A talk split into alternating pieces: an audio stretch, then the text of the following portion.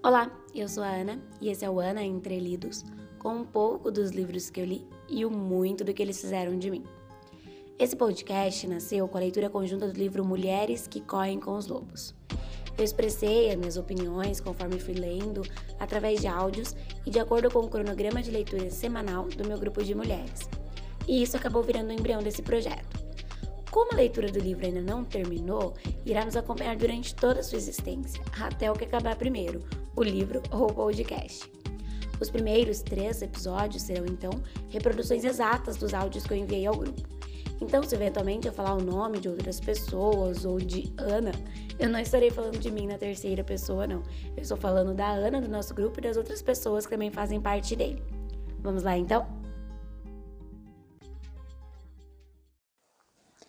Bem-vindos ao 11 episódio, terminando o capítulo 6 do livro Mulheres que Correm com os Lobos, que se chama Procura da Nossa Turma A Sensação da Integração como uma Benção. Dessa vez, em território mais conhecido, né, que nós estamos falando da história do Patinho Feio. Mas essa segunda parte, nós iremos analisar uns detalhes que eu não sei bem se foram nos repassados dessa maneira. Eu, sinceramente, não me lembro do que acontecia com o Patinho Feio entre a sua fuga dos patos até a sua descoberta enquanto cisne. E a Clarissa mesmo diz que há várias versões, né? Na versão dela, o patinho vai parar na casa de uma velha, onde havia um gato desgrenhado e uma galinha vesga, cada qual tendo a sua utilidade ali. Mas ele vai ser igualmente rechaçado pelos dois, porque além de feio, ele não caçava nada, como o gato, ele não botava ovos, como a galinha, era inútil. Logo se vê que ali ele também não vai ter paz e foge. No caminho vai encontrar um laguinho onde ele entra e fica nadando, e nesse momento passam no céu umas aves que fazem o seu coração pular e apertar. Nessa hora a gente sabe que são provavelmente cisnes e o patinho sente essa conexão com eles, né? Ele até grita de volta com uma voz que ele nem sabia que tinha. Mas aí os cisnes vão embora e ele fica lá no laguinho e fica nos lagos e fica no lago tentando nadar cada vez mais rápido para manter um lugar aberto no gelo, né? Ele tá no inverno. Até que uma manhã ele acorda e se vê preso naquele gelo. E ele tenta, tenta sair, não consegue, acha que vai morrer, mas é salvo por um lavrador que o leva para casa. Lá na casa do lavrador, ele faz a maior bagunça. Ele é todo atrapalhado, ele vai derrubar manteiga, se lambuza, derruba tudo, sai correndo da mulher do lavrador que o persegue com uma vassoura. Ou seja, ele foge mais uma vez. E chega a mais um lago, a mais uma casa, a mais um lago, a mais uma casa, alternando entre a vida e a morte. Até que num dia, ele tá lá num lago e ele tá boiando, ele abre as asas e percebe como elas são grandes, como elas são fortes, e vê por ali três cisnes, reconhecendo neles as mesmas criaturas maravilhosas que havia visto naquele dia. Mas aí ele já vai ficar super nervoso, né? Porque os cisnes estão vindo em direção a ele. Ele fala, ai meu Deus, e agora, né? Ele já abaixa a cabeça para se proteger dos golpes e surpresa. Quando ele abaixa a cabeça, ele vê o seu reflexo no lago e se descobre um belo cisne. Momento em que ele é inclusive admirado pelas crianças que estão ali contando os cisnes no lago. E assim termina a nossa história com muita dança, alegria, canto. E uma história feliz. Né, Mas, pois bem. O episódio passado nós focamos nas mães, que encontramos uma mamãe pato. E nesse nós vamos falar um pouquinho mais do patinho cisne, que é, afinal de contas, uma criança sem mãe. Primeiro, o que a Clarissa vai, vai analisar, né? O que, que nosso patinho encontrou? As más companhias. E essa reação ao isolamento que o patinho teve, que muitas vezes é a que a gente tem, que é de procurar amor no lugar errado, repetidas e repetidas vezes. E assim vamos nós, batendo em todas as portas erradas. Tá, mas como que eu vou saber que a porta é certa? Eu nunca vi uma porta certa, só tô batendo nas erradas. A Clarissa vai avisar. As portas erradas são as que fazem com que voltemos a ficar proscritos. Então é uma eliminação, né? Se essa porta fez a gente ficar mal, não é a porta certa. É, e a gente não precisa nem saber o que, está errado ali, mas a gente sabe que tem alguma coisa errada. Quantas vezes também a gente não vê as mulheres repetindo aquele comportamento compulsivo, repetindo relacionamentos que são horríveis, se relacionando com o mesmo tipo de pessoa, né? É, eu tinha muito disso. Eu, e eu falava exatamente assim: eu me sinto cutucando uma ferida sem a menor intenção de curar. E assim nós muitas vezes fazemos. Procuramos o que a Clarice chama de tipo errado de remédio. É, aqui, ó, abre aspas. Algumas optam pelo que é obviamente inadequado, como as más companhias, os excessos nos prazeres que são prejudiciais e destrutivos da alma, e tudo que primeiro a incentiva e a coloca lá no alto para depois atirá-la nos restos do chão. Fecha aspas. Mas ela também diz que há várias soluções para essas más escolhas, que basicamente advém de perscrutar o coração. Nele é possível perceber a necessidade que nós temos de que nossas habilidades, dons e limitações sejam reconhecidos e aceitos. Que abre aspas. Não jogue no vazio que for mais fácil ou estiver mais disponível. Faça a questão do medicamento adequado. Você o reconhecerá, porque ele irá fortalecer a sua vida em vez de enfraquecê-la. Fecha aspas. E continuando pela jornada do patinho feio, a Clarice aponta aquela sensação de inadequação que faz com que ele se sinta sempre errado, que ele não faz nada certo. Na casa do lavrador ele fez tudo errado. Todos nós já passamos por isso, né? Por essa sensação de que simplesmente nós não temos a aparência adequada, ou sei lá o que adequado. Não era pro Patinho ter entrado na casa da velha, mas ele entrou, porque é isso que acontece quando a gente tá desesperado. A gente sai entrando em qualquer lugar. A gente faz errado, a gente se sente errado. A gente tenta se encaixar para se reconhecer, enquanto precisa primeiro se reconhecer para aí então se encaixar. Eu vou ler esse parágrafo aqui porque eu gostei bastante dele, ó. Aspas. Embora seja útil abrir canais até mesmo para aqueles grupos aos quais não pertencemos, e seja importante tentar ser gentil, é também imperioso não nos esforçarmos demais. Não acreditar demais que, se agirmos corretamente, se conseguirmos conter todos os impulsos e contrações da criatura selvagem, podemos realmente passar por damas educadas, recatadas, contidas e reprimidas. E então, em vez de uma mulher vital, temos uma mulher simpática, a quem foram arrancadas as garras. Temos então uma mulher bem comportada, com boas intenções, nervosa, ofegante no anseio de ser boa. Não, é melhor, mais elegante e muito mais profundo ser o que somos e como somos, deixando que os outros também o sejam. Fecha aspas. E eu gosto muito, muito desse capítulo, porque eu gosto muito desse negócio de autenticidade. E eu acho que é uma coisa muito difícil de alcançar, assim, a gente tem que ter um autoconhecimento e uma autoestima que são realmente trabalhados, assim. Mas a autenticidade eu acho maravilhosa. Esse capítulo falou muito comigo. E continuando, né, no livro, a Clarissa nos apresenta outro, outra forma de lidar com o isolamento que as mulheres fazem, que é o congelamento. Assim como o patinho ficou preso no gelo, as mulheres ficam presas. Elas se congelam e dessa maneira congelam a criatividade também, o fogo criador. Muitas vezes elas agem como se ser fria fosse um grande feito. E não é, né? É um ato de ira defensiva. Adorei quando ela colocou que é um ato de ira defensiva. Nunca tinha pensado nisso. Achei interessante. Isso eu aprendi com a vida. Porque assim, eu sou uma pessoa mais inibida emocionalmente. Embora eu escreva abertamente sobre tudo na vida real, digamos assim, eu dificilmente sou espontânea nesse sentido. Eu controlo risada, choro, abraço, sabe? E sempre que eu me relacionava com alguém, a pessoa tinha essa queixa contra mim. Ela falava que eu era muito fria. E eu realmente achava um grande feito aquilo. Eu falava, tá, e daí? Qual é o problema? Não é minha culpa. Se você não consegue controlar os seus sentimentos, eu consigo, né? E a Clarice vai dizer que a alma não reage ao gelo, mas ao calor. Eu achei uma verdade poética, né? Porque realmente foi uma coisa que eu aprendi com essa minha frieza e é verdade. E uma vez tendo conta disso, o que a gente precisa fazer é sair é sair desse estado sem sentimento, congelado, tudo ok, mas nada ok, na verdade, né? A gente precisa dar vazão ao que nos faz arder em criatividade, ao que nos esquenta o coração. E nós mesmas, muitas vezes, nos colocamos para baixo, falamos e falamos e falamos que não conseguimos fazer isso, que não adianta. Nós mentimos que tá tudo bem ficar aqui parada, hum, congelada. O patinho teve a ajuda do estranho, né, que passava, que metaforicamente pode ser qualquer momento ou qualquer pessoa, qualquer situação limite na nossa vida que nos empurre. Mas assim como ele, trata-se de se mexer, né? Abre aspas. Apanhe logo a caneta, comece a escrever e pare de resmungar. Escreva. Pegue o pincel e, para variar, seja má consigo mesma. Pinte. Bailarina, vista sua malha, amarre fitas no cabelo, na cintura nos tornozelos e diga ao corpo que se mexa dance. Atriz, dramaturga, poeta, musicista ou qualquer outra, em geral pare de falar. Não pronuncie mais uma palavra sequer, a não ser que você seja cantora. Tranque-se num quarto com teto ou numa clareira sob os céus. exerça sua arte. Sabe-se que o que está em movimento não se congela, por isso mexa-se, vá em frente. Fecha aspas.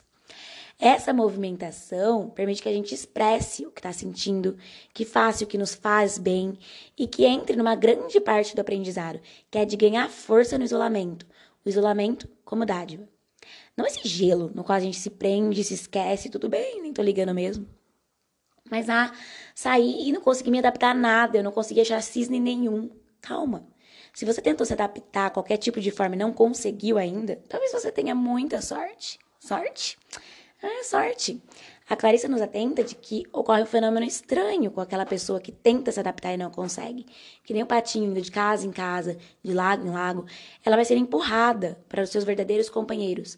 Seja uma linha de estudo, uma forma de arte, um grupo de pessoas, nunca é errado ir à procura do que necessitamos.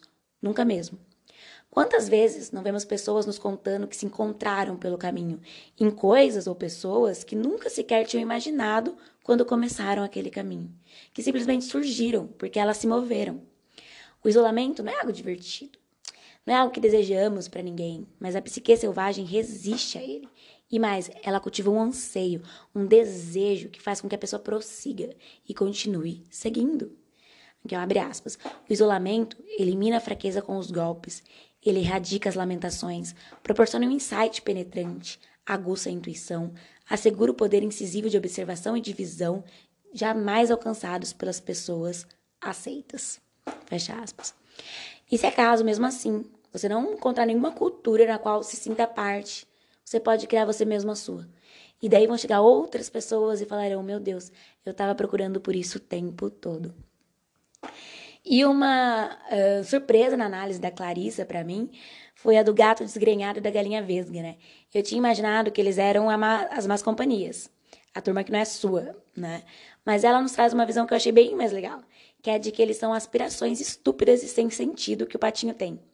E até faz sentido, né? Porque eles têm cada um a sua utilidade, o seu espaço naquela casa. O que faz com que o patinho se sinta pressionado em, assim como eles também ter. Quem sabe se ele caçasse? Quem sabe se ele botasse um ovo?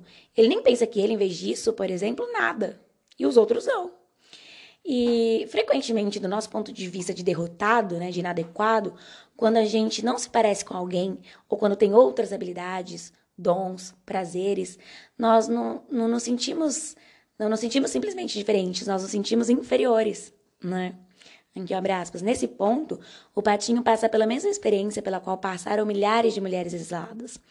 Aquela de uma incompatibilidade básica com pessoas diferentes, que não é culpa de ninguém, apesar de que a maioria das mulheres, num excesso de amabilidade, assumam o fato como se fosse sua culpa exclusiva. Quando isso acontece, vemos mulheres que estão sempre dispostas a pedir desculpas pelo espaço que ocupam.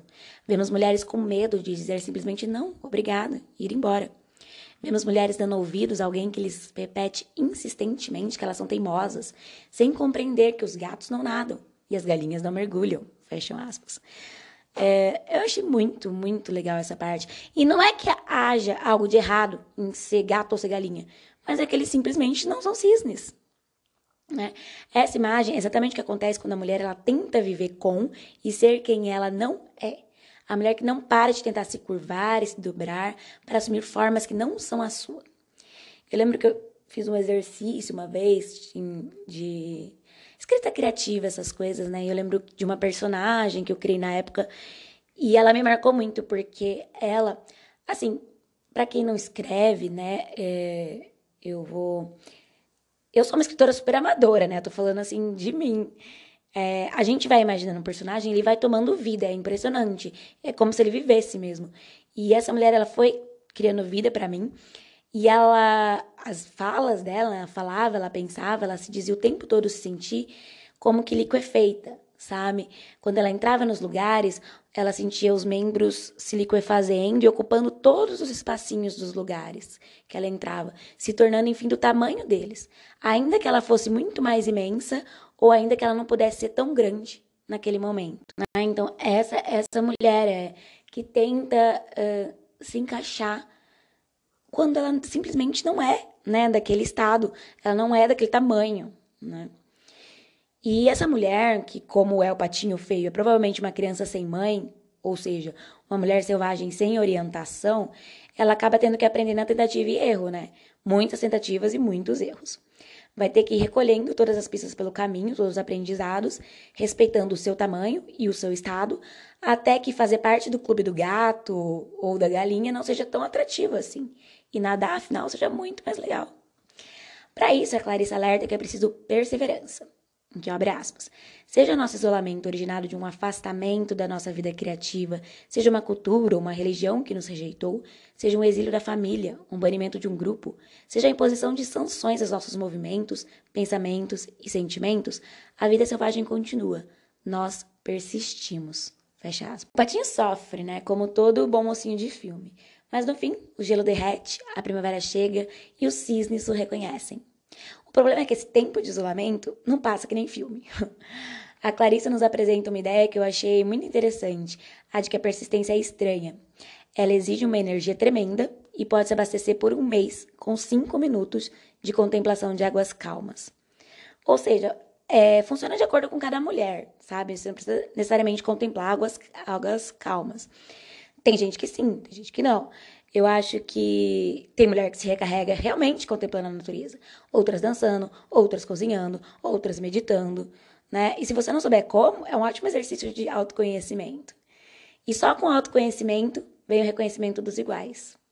Só assim a gente sabe onde que a gente pertence.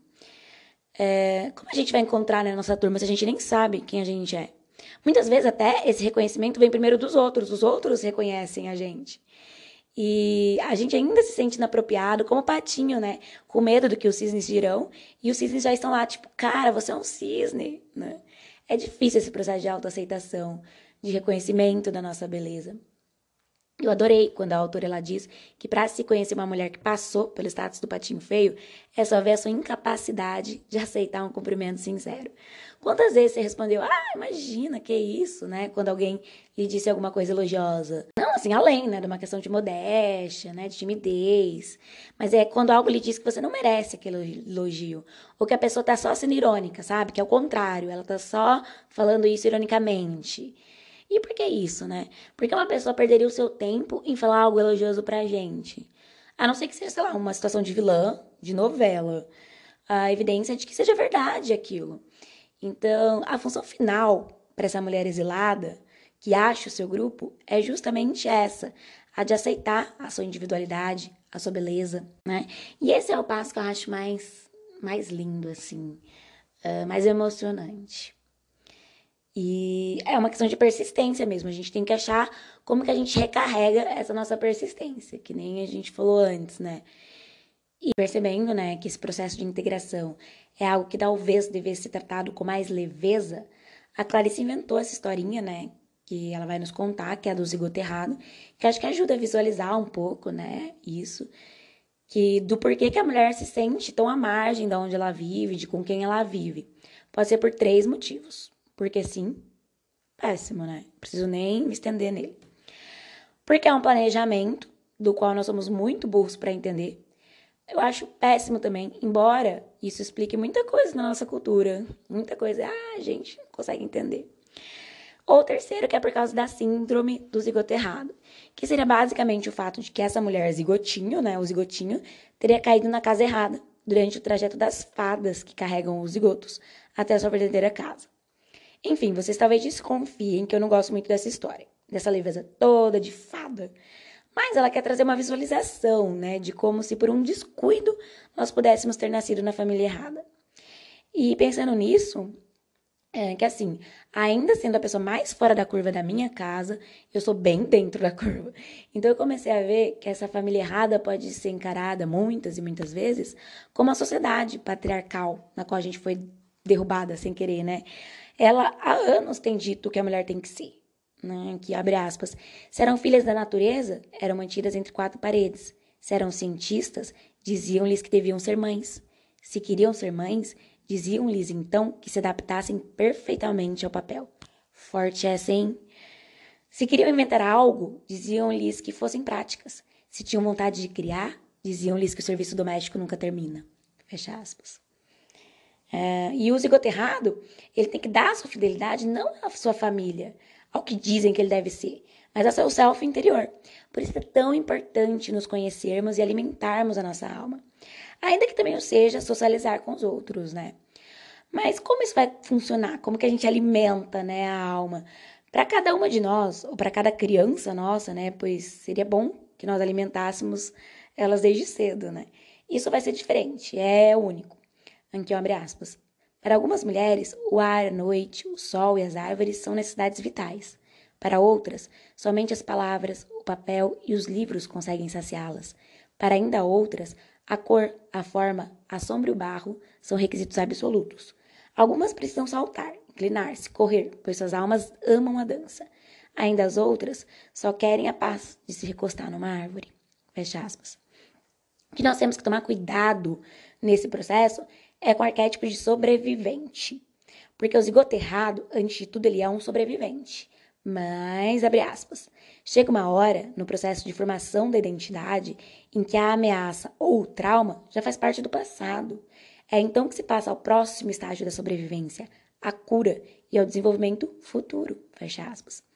Viver essa sensação de vitorioso é ótima, mas ela é limitadora se ela for vivida para sempre. Ok, a gente superou o trauma, mas o trauma não é tudo que a gente é. Eu acho que é muito fácil se perder nisso. Por exemplo, eu, eu tive um relacionamento abusivo de anos, né? E muito tempo depois que ele terminou, era isso que eu era, uma sobrevivente. Eu era uma sobrevivente com um novo relacionamento? Não, eu era só uma sobrevivente. Então é preciso sim admirar o feito, mas não vivê-lo. Sobreviver sim, mas vicejar também. Vicejar, que é uma palavra que ela tem utilizado muito nos últimos capítulos, que quer dizer essa coisa linda, que é florescer, germinar, se desenvolver com viço, com força. Vicejar é nosso direito inato na qualidade de mulheres. Então, para isso, se você for uma pessoa mais visual, uh, eu acho, né? A Clarissa conta que é, às vezes serve, é muito útil para algumas mulheres fazer uma espécie de oferenda à criança que elas foram um dia com alguns objetos, escritos, recordações, reconhecendo o seu heroísmo, a sua sobrevivência, mas também a sua morte. Acabou. Nós não somos mais crianças sobreviventes que sejamos o que vem depois, que tenhamos um coração corajoso para sermos desafiadoras, incorrigíveis, insubmissas, rebeldes, indisciplinadas. Se já te chamaram disso, você está no caminho certo. Se não, ainda é tempo.